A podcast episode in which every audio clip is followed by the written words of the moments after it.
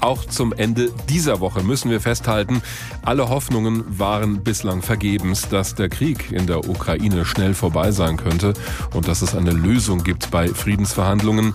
Inzwischen dauert dieser Krieg schon länger als zwei Monate. Und es sieht so gar nicht danach aus im Moment, dass es in Richtung Frieden geht. Ganz im Gegenteil. Aus Moskau kommt immer wieder die Warnung vor einem Atomkrieg gerade auch an den Westen gerichtet. Es wird sogar zwischen den Zeilen gedroht mit einem Einsatz von Atomwaffen. Auf der anderen Seite liefert der Westen Waffen und vor allem immer mehr schwere Waffen an die Ukraine, damit die sich verteidigen kann gegen diesen Angriff. Gestern hat auch der Deutsche Bundestag zugestimmt, dass auch Deutschland schwere Waffen liefern darf. In der Bevölkerung kommt das allerdings nicht unbedingt gut an. Das sehen wir im aktuellen ARD Deutschland Trend in der repräsentativen Umfrage. Da sind 45 Prozent dafür, schwere Waffen zu liefern, aber genauso viele sind auch dagegen. In der Politik dagegen ist die große Mehrheit für solche Lieferungen, haben wir ja gerade gestern im Bundestag gesehen. Da wurde das mit großer Mehrheit so beschlossen bei der Abstimmung. Das beobachtet auch Ulrich Bröckling. Er ist Professor für Kultursoziologie an der Universität in Freiburg. Schönen guten Tag dorthin. Tag, Herr Wagner. Herr Professor Bröckling, im Bundestag haben wir also große Zustimmung bei den Menschen im Land, aber ein geteiltes Meinungsbild. Wie erklären Sie sich diesen Widerspruch? Ich denke, dass diese gespaltene öffentliche Meinung Ausdruck dieses objektiven Dilemmas, das Sie gerade auch angesprochen haben, des Dilemmas westlicher und insbesondere deutscher Politik. Man will und kann einerseits die Ukraine in ihrem Widerstand gegen die Aggressoren nicht allein lassen und will auch angesichts dieser unerträglichen Gewalt und der Bilder dieser Gewalt sich nicht unterlassener Hilfeleistung schuldig machen. Das ist die eine Seite. Und zugleich besteht, das hatten Sie auch angesprochen, äh, angesichts ähm, dieser Drohung aus Moskau die nur allzu berechtigte Sorge, dass Waffenlieferungen als faktischer Kriegseintritt des Westens von Russland gewertet werden und der Krieg dann eskaliert wird seitens Russland, einschließlich des Einsatzes atomarer Waffen. Und diese Spannung zwischen dem schrecklichen Leiden, das einfach nur aufhören soll, und der Einsicht, dass ein Krieg mit, gegen eine Atomwaffe Atommacht mit Atomwaffen möglicherweise, dass ein solcher Krieg nicht gewonnen werden kann. Dieser Widerspruch ist nicht aufzulösen und ich glaube, diese Spaltung in der öffentlichen Meinung zeigt genau das. Und da sehen wir noch einen anderen auffälligen Wert im Deutschland-Trend, nämlich, dass die Anhänger der Grünen zu 54 Prozent sagen, ja, wir sind für eine harte Linie in diesem Konflikt. Wie schauen Sie auf diesen Wert? Ja, von ihrem Selbstverständnis her, von ihrer Tradition, von ihrer Geschichte her, haben die Grünen eine stark moralisch aufgeladene Werte basierte Politik in ihrem Selbstverständnis. In der es aber immer also, wieder auch hieß, nie wieder Krieg. Ja. ja, natürlich. Aber auch Leben retten und darum soll es ja jetzt und geht es ja jetzt auch in dem Einsatz äh, in der Unterstützung des Widerstands in der Ukraine, Leben retten, Menschenrechte. Damit lassen sich eben im Extrem auch äh, ein Interventionismus im, Rahmen, im Namen des Humanitären rechtfertigen, auch ein, Human, ein ja eine ja, Zustimmung etwa zu dieser Schlief Lieferung ähm, schwerer Waffen, die sich dann auch über die Sorge vor der Eskalation, die ich denke auch die meisten Grünen umtreibt, aber doch zugunsten dieses unmittelbaren Leben retten wollens hinwegsetzt. Und auch da höre ich wieder so einen Widerspruch raus. Also Gewalt einsetzen, um Menschen zu helfen. Also das ist ja im Krieg immer das Problem.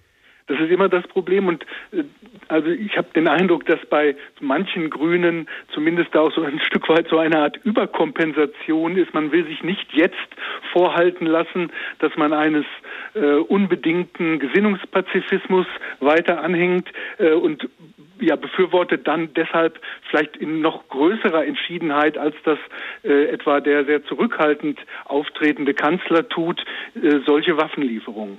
Sie haben die Sorgen und auch die Ängste schon angesprochen, die es ja gibt und die ja auch berechtigt sind vor einer Eskalation dieses Konfliktes und vor einem Einsatz und wenn es auch nur ein begrenzter sein sollte von Atomwaffen. Aber darauf würde ich gerne noch mal ein bisschen genauer schauen. Hat es auch damit was zu tun, dass so unklar ist, wann wir denn von Russland, also wir Deutschen, als Konfliktpartei gesehen werden? Also wann da eine Grenze vielleicht überschritten wird? Ja, es gibt hier diese Grenze, die vom Völkerrecht gezogen wird und demnach wäre die Lieferung von Waffen allein für sich genommen noch nicht, macht äh, diejenigen, die die Waffen liefern, noch nicht zur Kriegspartei. Aber in diesem Fall ist es ja letztlich die Entscheidung Russlands, die Entscheidung Putins, der entscheidet, wie er das interpretiert, wann er die äh, Unterstützung, die ja faktisch schon seit Kriegsbeginn erfolgt seitens der westlichen Staaten für die Ukraine, mhm. wann er diese Unterstützung tatsächlich dann auch so deutet, dass die westlichen unterstützenden Staaten von ihm als Kriegspartei angesehen wird und darüber dann eine Eskalation des Krieges gerechtfertigt wird. Und das macht es unsicher, weil es nicht irgendwo ein Gerichtshof entscheidet oder objektiv anhand von Paragraphen entschieden werden kann, sondern weil das eben von der Entscheidung dieses Aggressors äh, von der russischen Seite abhängig ist. Um nochmal auf diesen Widerspruch zu kommen, also Stimmung in der Bevölkerung und auf der anderen Seite diese Einigkeit, also weitgehende Einigkeit im Deutschen Bundestag. Würde sich das vielleicht auflösen lassen, wenn wir das machen wie in der Schweiz? Da gibt's ja bei vielen Dingen Volksabstimmungen, die machen viel über direkte Demokratie. Also wenn es zu dieser Frage, schwere Waffen liefern, ja oder nein, eine Volksabstimmung auch bei uns in Deutschland geben würde, oder ist das eher dann die Gefahr, dass Populisten dann das Ruder übernehmen? Ja, ich fürchte genau das, was Sie sagen, dass solche Volksentscheidungen in der Tat eher populistische Positionen stärken würden, weil solche Volksentscheidungen sehr komplizierte Problemlagen ähm, herunterbrechen auf eine ganz simple Alternative. Man kann dann ein Kreuz da oder da machen, ja oder nein. Anderes gibt es da nicht. Und solche Simplifizierung, solche Vereinfachungen, die in der Logik solcher Volksentscheidungen liegen, machen dann die Politik in ganz hohem Maße anfällig für Affektlagen, für Stimmungspolitiken, für Kippmomente, die dann auch von aktuellen Ereignissen oder ähm, den Berichterstattungen über Ereignisse von bestimmten äh, Reden, von bestimmten Beiträgen sind also etwas, was nicht unbedingt dazu beiträgt, in einer so hochsensiblen äh, Situation hm. wirklich kluge, bedachte Entscheidungen zu treffen. Also wenn es das nicht ist, müsste die Bundesregierung dann vielleicht im Moment einfach besser erklären, besser kommunizieren über das, was sie tut und warum sie es tut. Ja, man kann sicher ähm, sagen, dass die Kommunikation in den letzten ein, zwei Wochen nicht sehr glücklich gelaufen ist. Die Politik steht selber unter erheblichem öffentlichen Druck. Es gab ja massive Vorwürfe an die Regierung des Zauderns, des sich nicht entscheidens.